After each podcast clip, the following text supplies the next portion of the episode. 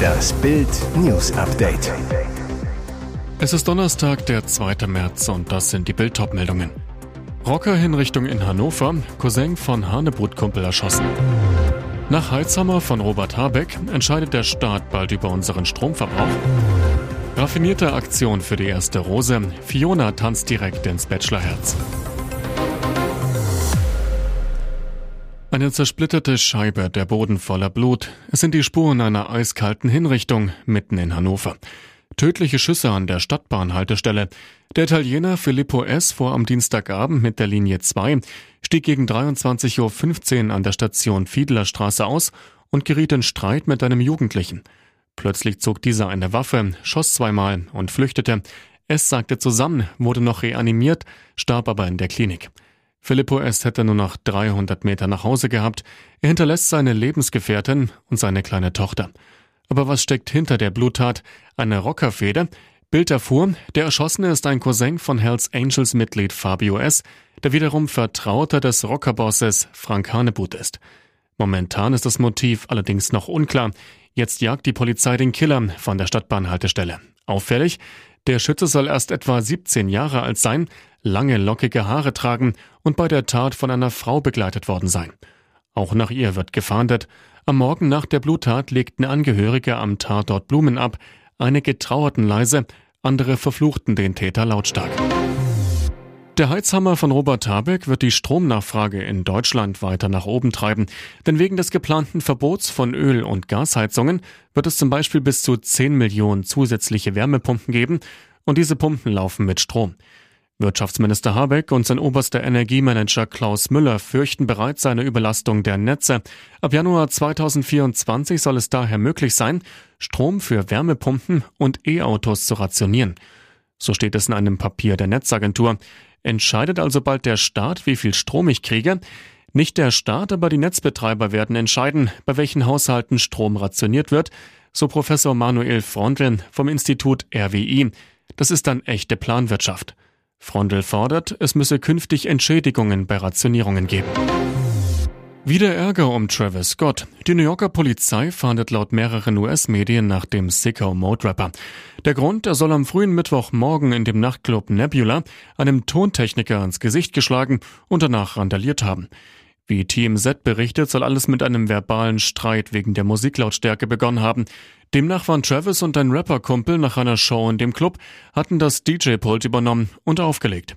Als der Tontechniker dann aus bislang unbekannten Gründen die Musik runterdrehte, sei Scott auf ihn losgegangen und habe ihm mit der Faust auf die linke Gesichtshälfte geschlagen. Das bestätigte auch das NYPD gegenüber NBC News. Das mutmaßliche Opfer sei nicht schwer verletzt worden, er stattete dennoch Anzeige. Auch der Club könnte Schaden geltend machen, denn Scott soll bei seinem Ausraster eine Videoleinwand und einen Lautsprecher beschädigt haben. Dieses Kleine soll ihr groß helfen. Weil sich immer mehr Rechnungen auf ihrem Tisch stapeln, verkauft Jasmin Herren jetzt Kleidung, die sie und ihr Willi trugen. Mit dabei Jasmins Bikini aus dem Dschungelcamp von 2022 und ihr Hochzeitskleid. Jasmin Herren zu Bild. Ich erhoffe mir faire Preise. Was den Minimumpreis nicht erzielt, werde ich behalten.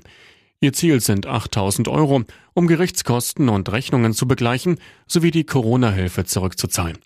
Bewegend, die Sängerin hatte nach dem Tod ihres Mannes dessen Zahnbürste und Parfüm mitgenommen und den Erinnerungen extra einen Platz im Bad gewidmet. Auch eine kleine Ecke im Schrank räumte sie für Willis Jogginghose und Shirt frei. Doch nun will sie sich davon lösen. Sie, ich sehe Willi überall, Einzelne Sachen werde ich behalten, aber ich möchte das auf eine Kiste beschränken und Platz für Neues in meinem Leben machen. Für seinen Anzug will sie mindestens 500 Euro. Ihr weißes Hochzeitskleid mit Swarovski-Steinen, Schleppe und Unterrock soll nach 1000 Euro erzielen.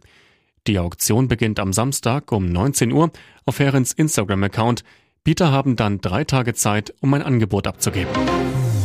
Am Mittwochabend schickte RTL seinen 13. Bachelor ins Rennen. David D. Jackson, Content Creator und durchtrainiert bis zu den Zehenspitzen.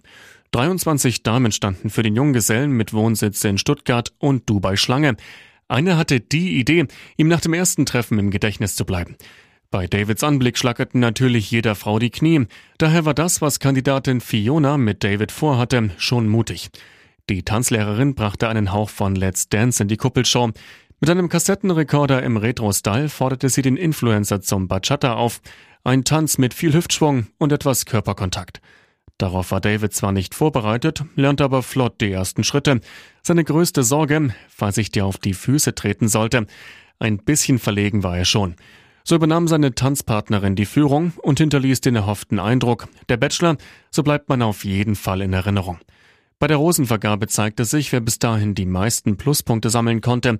Seine Entscheidung schien dem TV-Sängel nicht schwer zu fallen. David ohne Umschweife. Die erste Rose geht an eine Dame, die mir heute ein bisschen das Tanzen beigebracht hat. Und jetzt weitere wichtige Meldungen des Tages vom Bild Newsdesk. Im TV fummelte er wie ein König, doch privat ist Henrik Stoltenberg offenbar kein Charmeur.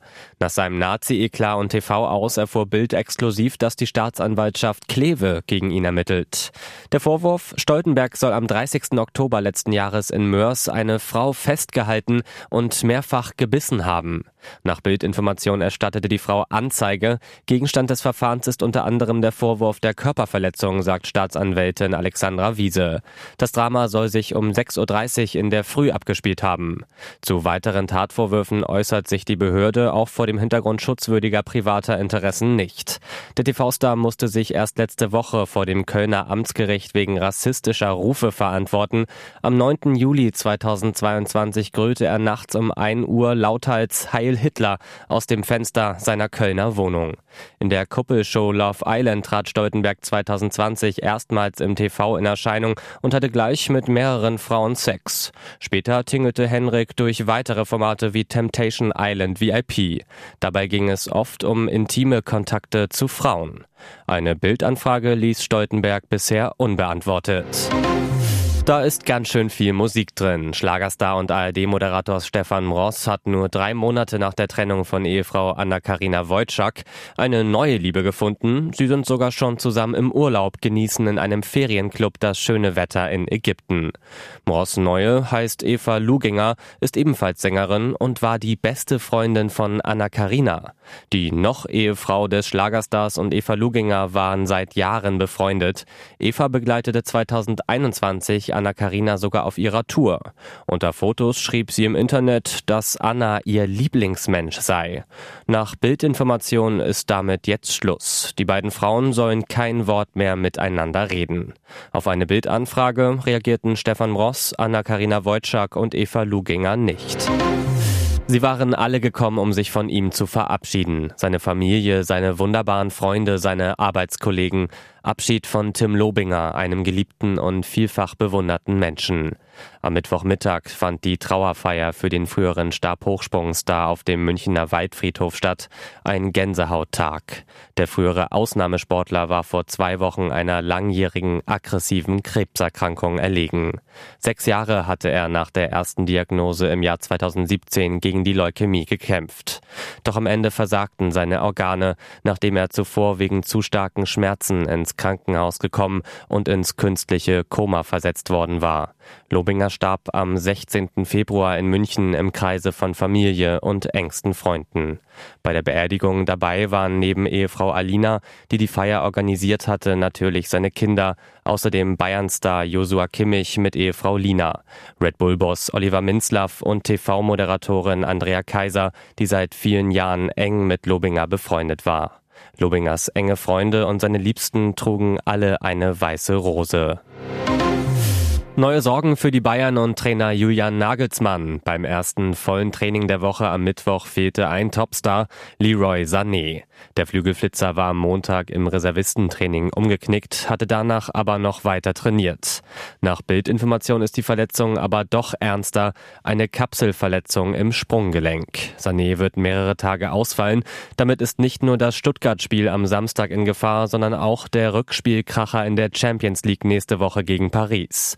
Fraglich, ob Sané bis kommenden Mittwoch wieder komplett fit ist.